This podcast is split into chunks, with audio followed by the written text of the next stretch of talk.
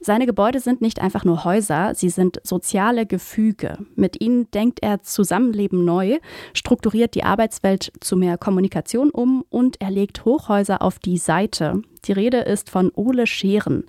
Der deutsche Star-Architekt baut aber nicht einfach nur Häuser, sie sind Räume, in denen Realität und Alltag strukturiert werden. Das macht Ole Scheren vor allem in Asien. Dort war er beispielsweise am umstrittenen Bau des Hauptquartiers des chinesischen Staatsfernsehens in Peking beteiligt.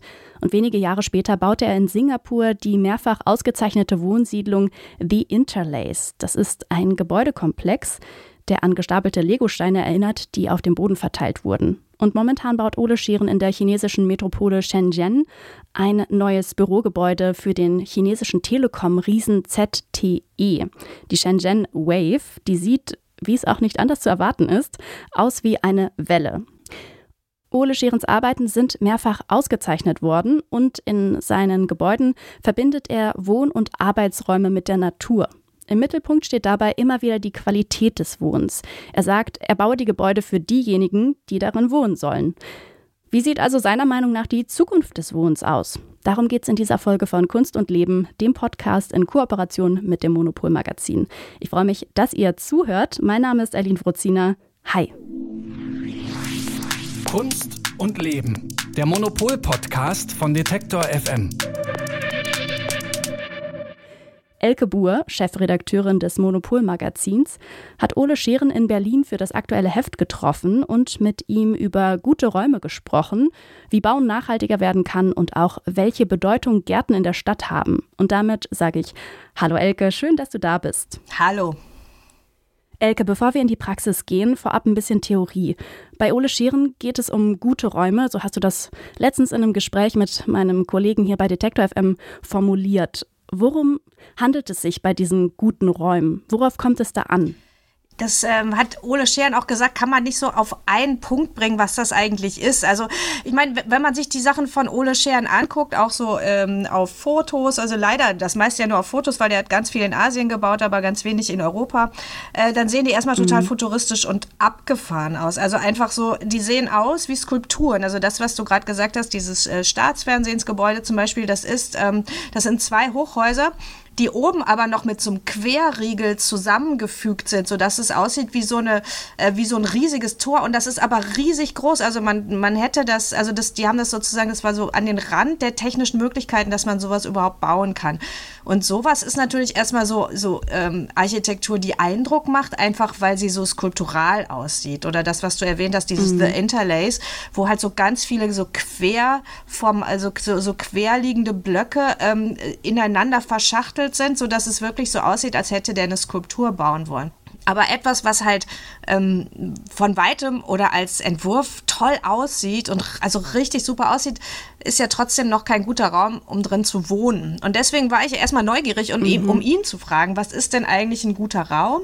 Und ähm, das hat er mir dann auch gleich erklärt. Ich glaube schon, dass es darum geht, einen Raum zu schaffen, der uns Dinge ermöglicht, der uns es ermöglicht, die Abläufe unseres Alltags und unserer Realitäten zu organisieren, der es uns ermöglicht, aber auch über sie hinaus irgendwie ein positives Gefühl zu haben. Natürlich sind Dinge wie Licht und Offenheit oder eine Form von Flexibilität vielleicht auch, aber auch eine gewisse Intelligenz des Raumes. Das sind alles Dinge, die irgendwie wichtig sind, die man aber nicht so einfach sagen kann, du musst nur das und das machen und dann sind alle Probleme gelöst. So einfach ist es natürlich nicht. Ole Scheren arbeitet ja aber nicht nach dem Prinzip Form follows Function, also die Form folgt der Funktion, sondern für ihn steht Form follows Fiction im Mittelpunkt.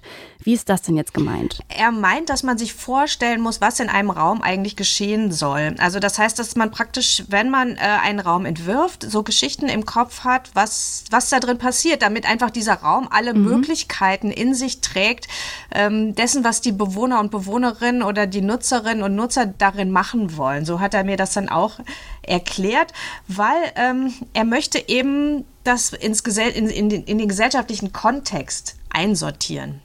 Es geht mir in meiner Architektur nicht darum, einfach irgendwelche Skulpturen hinzusetzen, die um ihrer Gestalt willen so aussehen, sondern meine Architektur ist eigentlich das Ergebnis einer sehr sehr präzisen und intensiven Arbeit oder des Nachdenkens darüber, wie wir die Strukturen des Lebens tatsächlich verändern oder definieren können und wie da heraus eine neue Form entsteht, weil die Struktur des Zusammenlebens sich verändert. Aus der Recherche weiß ich, dass mehrmals das Wort Wohlbefinden oder sich wohlfühlen bei Ole Scheren aufgetaucht ist.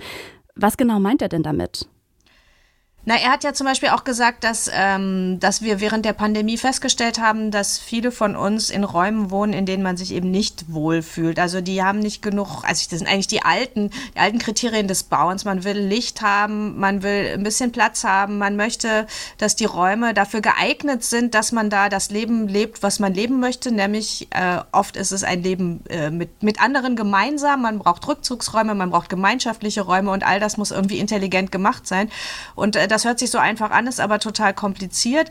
Und ähm, äh, das, das Wohlfühlen ist für ihn auch zum Beispiel äh, sehr damit verbunden, dass man mit der Natur was zu tun hat. Also das heißt, dass man nicht, also mhm. was, was ihm immer wichtig ist, ist, ist, ist etwas isoliert oder ist etwas vernetzt. Und er plädiert immer für die Vernetzung. Und die Vernetzung ist eben mit den anderen Gebäuden drumherum, also mit dem urbanen Netzwerk eigentlich. Das ist das eine. Das andere ist äh, die Möglichkeit der Vernetzung mit anderen Menschen, also dass man immer wieder ähm, so mhm. Gemeinschaftsräume hat, wo man auch äh, sich treffen kann. Und es ist so eine Vernetzung mit der Natur, was wir, glaube ich, ja alle am allermeisten genießen. Also wenn praktisch so Gärten und Parks in das Gebäude mit hineinwachsen und so Teil des Gebäudes sind. Also das sind, finde ich auch, das sind auch die Sachen, die so am mhm. schönsten sind. Ähm, wenn man so äh, auf der einen Seite so ganz viel Durchblicke in die Natur hat oder wenn auf der anderen Seite wirklich Pflanzen in die Architektur mit integriert sind. Mhm. Warum ist ihm denn dieser, dieser Wohlfühlaspekt so wichtig? Also ich denke, er denkt jetzt nicht an die nächste Pandemie, die kommt, sondern da muss ja irgendwas anderes dahinter stecken. Naja, er, er möchte einfach, ich glaube, ich glaube, das ist ja deswegen macht man ja Architektur, also damit man denkt, man, äh, okay, man kann sagen, äh, man hat da jetzt irgendwie Investoren äh, und die wollen halt, äh, dass man da was hinstellt und dass es dann verkauft wird, aber äh, so richtig Spaß macht's, glaube ich, wenn man, wenn man sich so vorstellt, wie die Leute da drin wohnen und wie die sich da wohlfühlen. Mhm. Und ich glaube, das ist vor allen Dingen, ähm, also bei The Interlace ist ja wirklich äh, sein, eines seiner berühmtesten Projekte, was auch irgendwie Preise gewonnen hat und so. Und äh, daran hat er mir das auch sehr ausführlich erklärt, ähm, wie das eigentlich funktionieren soll. Die Gebäude sind nicht dafür gemacht, dass sie gebaut werden, fotografiert werden, sondern die sind dafür gemacht, dass man da drin lebt und dass das funktioniert und dass diese Dinge real sind. Und auch da ist Interlace, glaube ich, ein super Beispiel einfach.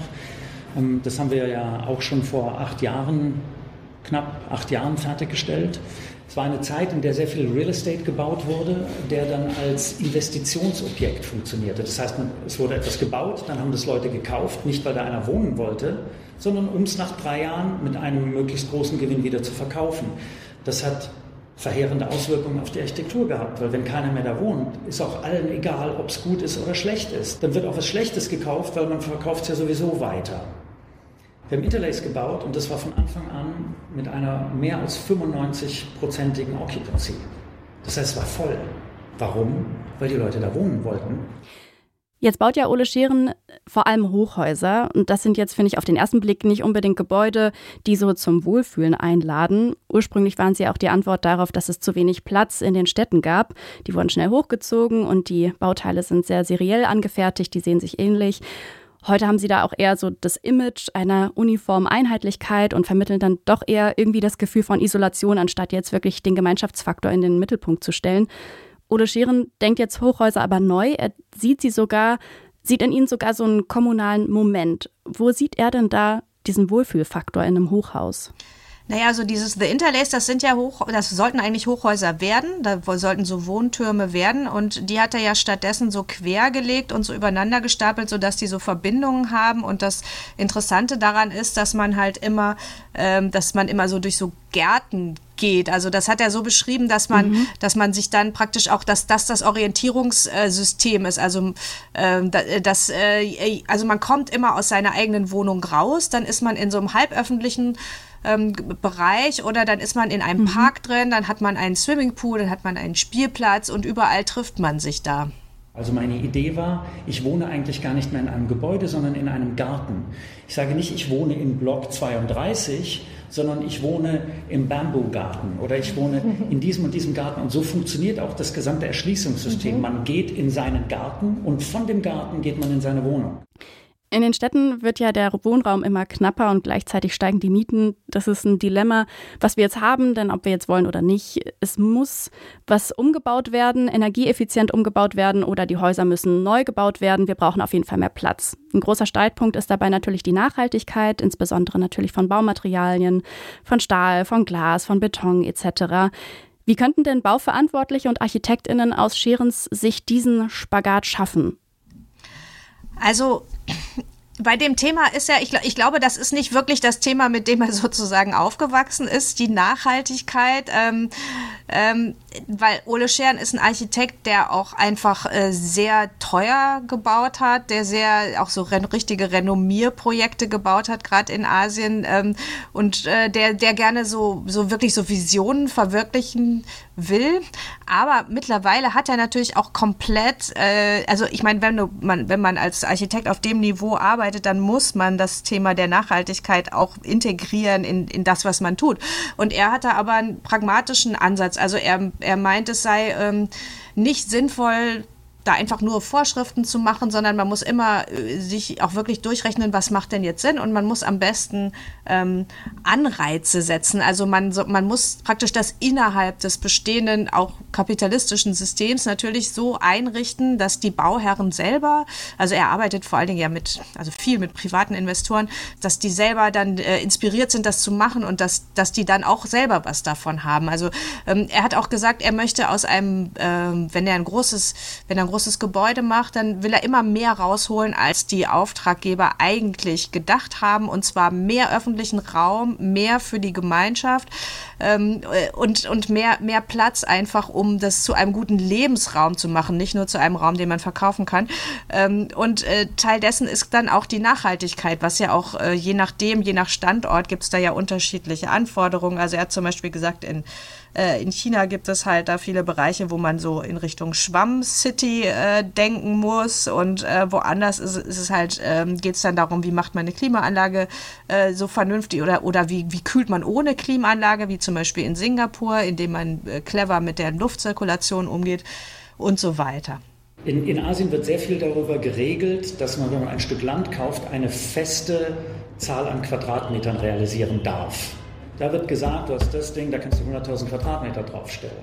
Für jeden Developer ist es natürlich besser, mehr draufzustellen, weil für den Preis des mhm. Grundstücks kriegt man dann eine höhere Rendite. Wenn dann aber gesagt wird, ihr könnt ein bisschen mehr bauen, wenn ihr das und das und das alles okay. mhm. macht, dann wird sofort wieder eine Möglichkeit, weil mhm. ein Balancesystem geschaffen wird. Mhm. Und können jetzt diese Hochhäuser, wie sie Ole Scheren ja baut, wirklich Zukunft sein, auch hier in Europa? Naja, er sagt, ähm, äh, sagen wir mal so, in Europa haben wir schrumpfende Städte. Da glaube ich nicht, dass man, also da geht die Bevölkerungszahl ja bereits zurück. Und äh, natürlich, wir haben äh, Mangel an Wohnraum, an gutem Wohnraum, sagt man immer. Aber äh, ich glaube, in Europa wäre ist es sinnvoller, dann auch Bestehendes umzubauen. Das macht er auch. Also eins seiner Projekte ist, dass er zum Beispiel in Frankfurt ein bestehendes Hochhaus ähm, umbaut und, äh, und wirklich für, für äh, aktuelle Bedürfnisse dann äh, auch sehr schick macht. Ähm, aber in Asien sagt er auch, glaube ich, ganz richtig, dass es äh, utopisch, wenn man so Megastädte hat, die wirklich schnell wachsen. So viel Land hat man gar nicht. Also es macht gar nicht, das macht dann auch von der Versiegelung her gar nicht so viel Sinn, ähm, da auf Hochhäuser zu verzichten. Das kann man sich gar nicht leisten. Und dann muss man die natürlich wirklich so bauen, dass sie möglichst ähm, ressourcenschonend sind. Mhm, ja, apropos Leisten, du hast vorhin auch schon gesagt, dass Ole Scheren vor allem auch teuer gebaut hat. Wer kann sich das denn überhaupt leisten, in seinen Häusern zu wohnen? Naja, es sind ja ganz unterschiedliche Projekte, die er gemacht hat. Er hat zum Beispiel auch richtig äh, schicke Luxushotels gemacht und so. Das muss halt auch mal sein, glaube ich, für, eine, für, ein, für ein international arbeitendes Büro seiner, seiner Qualität, sage ich mal. Also er, ihm ist wichtig, dass zum Beispiel The Interlace, dass das äh, eher im mittleren Preissegment ist. Also das sind jetzt, das ist jetzt Gegenteil von Sozialwohnungen, aber es ist jetzt nicht so, dass es, sich, dass es äh, wirklich so totale Luxuswohnungen sind. Und, ähm, aber viele Sachen, die er macht, sind auch im Luxussegment, das muss man ganz klar sagen. Und und dass er da, was er da versucht, ist dann halt einfach auf diesem Niveau halt Standards zu setzen, um zu zeigen, wie schön kann man eigentlich wohnen. Und ja, muss es ja auch geben. Mhm. Kommen wir nochmal zu einem ganz anderen Punkt. Ähm, vor ja, mittlerweile 20 Jahren hat er das Hauptquartier des chinesischen Staatsfernsehens in Peking ja gebaut und vor dem Hintergrund aktueller Ereignisse ist die Beziehung zwischen ja Deutschland und der Europäischen Union mit China ein bisschen angespannt. Hier stellen PolitikerInnen die Abhängigkeit von China in Frage. Und am letzten Parteitag in diesem Oktober ließ sich Xi Jinping nun als Herrscher auf Lebenszeit wählen. Also unterm Strich politisch und wirtschaftlich gesehen alles ein bisschen schwierig gerade. Wie geht's denn da jetzt weiter mit Ole Scheren? Ja, das finde ich total spannend, weil es gibt ja viele, also die, die, die, großen Architekten heute, die haben ja alle ganz viel in Asien gebaut, einfach weil in Asien dieses krasse Wirtschaftswachstum war in den letzten äh, Jahrzehnten, kann man ja jetzt schon fast sagen, und weil da äh, diese eine Entwicklung stattgefunden hat, die wir uns in Europa ja gar nicht mehr vorstellen können. Und ähm, deswegen ist es natürlich wahnsinnig reizvoll gewesen für äh, Scheren, aber auch für Rem Koolhaas, mit dem er ja davor früher zusammengearbeitet hat, große Projekte einfach in China zu realisieren. Und natürlich ähm, wurden die auch immer wieder oder auch sagen oder auch in den Emiraten oder so, ne? Oder in, in Bangkok oder so. Und natürlich wird dann immer gesagt, auch zu Recht, ähm, in was für Kontexten arbeitet ihr da eigentlich? Ähm, ist, es, ist es in Ordnung? Äh, erstmal ähm, gut, das ist äh, das sind keine demokratischen Zustände, wie sind die Arbeitsbedingungen für die Leute, die da arbeiten und so weiter. Also das sind Fragen, die immer wieder an ihn gestellt wurden. Und jetzt ist es natürlich so, dass ähm, sich international ja alle, also, also das äh, ähm, Europa oder auch USA, sich ja äh, versucht, nicht in eine noch größere Abhängigkeit von China zu begeben. Also dass man versucht, diese Globalisierung wieder so ein bisschen zu entflechten, was ja eigentlich schon gar nicht mehr geht. Aber man hat irgendwie diese, also es gibt im Moment wirklich das Gegenteil einer Euphorie von Kooperation mit China. Ähm, und das ist für ihn natürlich äh, auch, ich fand das ein spannendes Thema, wie er damit umgeht und habe ihn auch darauf angesprochen, wie er das eigentlich macht. Und dann hat er mir halt gesagt, ja, das ist halt äh, für ihn, für ihn war einfach dieses internationale Arbeiten, also er hat ja auch Mitarbeiter und Mitarbeiterinnen in in China, in den USA, in äh, Thailand. Also er hat ja überall gearbeitet und hat auch seine Leute überall sitzen. Und das ist für ihn eigentlich der Kern letztlich seiner, äh, seines Arbeitens und seiner Identität als, ähm, als Unternehmer und als Architekt. Mhm. Kommen wir jetzt nochmal zurück nach Deutschland. Die Bauwerke von Ole Schieren, die kommen ja jetzt auch ins Museum. Im Dezember gibt es eine Ausstellung im Zentrum für Kunst und Medien, kurz ZKM, in Karlsruhe. Und die Ausstellung heißt Spaces of Life. Was bekommen wir da zu sehen? Worum geht's da? Ja, also äh, das ist für ihn natürlich, ähm, also es ist erstmal war für ihn eine sehr schöne Einladung, weil er kommt äh, ursprünglich mal aus Karlsruhe, hat zwar schon sehr, sehr lange da nicht mehr gewohnt, aber es ist für ihn halt äh, so seine Heimatstadt ist sehr stolz auf ihn und das ZKM ist halt ein fantastische, äh, fantastisches Museum, deswegen fand er das spannend, dann da mal eine große Ausstellung zu zeigen. Und es ist aber natürlich schwierig, ähm, Architektur sinnvoll in eine Ausstellung zu übersetzen. Wie macht man das? Also wenn man jetzt einfach nur so Modelle zeigt, so dass, ich meine, das ist ja, wäre so der Standard. Ich ich habe auch bei ihm im, äh, in seinem äh, Office da äh, Modelle gesehen, die sind schon toll, die sind auch, ähm, die sind sehr groß, also er, er, er, lässt, er hat sehr große Modelle, an denen man dann auch wirklich so toll die Strukturen sehen kann und so, aber das kann halt noch nicht alles sein, also er will dann auch versuchen, natürlich, er ist in ZKM, ist ja das Zentrum für Kunst und Medien, er wird da sicherlich auch medienbasiert äh, Sachen einsetzen, also er wird Filme zeigen und er wird versuchen, natürlich auch so einen Ausstellungsraum dann in einen Raum zu verwandeln, in dem man gerne ist. Und der irgendwie interessant ist. Also das finde ich eine gute Herausforderung letztlich für ihn auch. Also er hat ja auch, er hat zum Beispiel auch Kinos gemacht und so und ähm, hat auch schon mal Ausstellungen zu Architektur ähm, äh, selber kuratiert und ähm, deswegen bin ich sehr gespannt. Also ich glaube, dass er das schon äh, interessant lösen wird. Das sagt Elke Buhr, Chefredakteurin des Monopol-Magazins. Wir haben über den deutschen Stararchitekten Ole Scheren gesprochen, der vor allem für seine Hochhäuser in den asiatischen Metropolen bekannt ist. Vielen lieben Dank dir, Elke, für das Gespräch und natürlich deine ganzen Einblicke. Gerne. Wenn ihr euch noch mal näher mit Ole Scheren beschäftigen möchtet, dann empfehle ich euch das ganze Interview natürlich, das Elke mit ihm geführt hat, noch mal nachzulesen. Das findet ihr im aktuellen Monopolheft. Und wenn ihr Lust habt, ins Museum zu gehen, die Ausstellung Spaces of Life im Karlsruher Zentrum für Kunst und Medien beginnt am 10. Dezember und läuft dann bis kommenden Juni. Alle Infos dazu findet ihr wie immer auf unserer Website detektor.fm und in den Shownotes dieser Folge. In der nächsten Folge von Kunst und Leben, dem Podcast in Kooperation mit dem Monopol Magazin, geht es um Frauen in der Kunst. Katie Hessel hat dazu in diesem Jahr das Buch The Story of Art Without Men veröffentlicht und darin macht sie eine Reise durch die Kunstgeschichte und spürt Künstlerinnen auf und erzählt deren Geschichten. Monopolredakteurin Silke Humann hat mit Katie Hessel über ihr Buch und die Frauen in der Kunst gesprochen und darüber spreche ich dann in der nächsten Folge mit ihr. Und damit ihr diese Folge dann auch nicht verpasst, liked uns gerne oder folgt uns und lasst auch gerne ein paar Sternchen da. Das Ganze geht ganz einfach im Podcatcher eures Vertrauens, zum Beispiel bei Spotify, bei Apple Podcasts, bei Deezer, Amazon Music und bei Google Podcasts. So seid ihr dann immer auf dem neuesten Stand in Sachen Kunst. An dieser Stelle möchte ich mich ganz herzlich bei meiner Kollegin Sarah Marie Plekat bedanken. Sie hat nämlich die Redaktion für diese Folge. Mein Name ist Eileen Wrozina und ich bedanke mich bei euch fürs Zuhören. Bleibt gesund und wenn ihr wollt, dann hören wir uns in der nächsten Folge wieder. Bis dahin, ciao. Kunst und Leben. Der Monopol-Podcast von Detektor FM.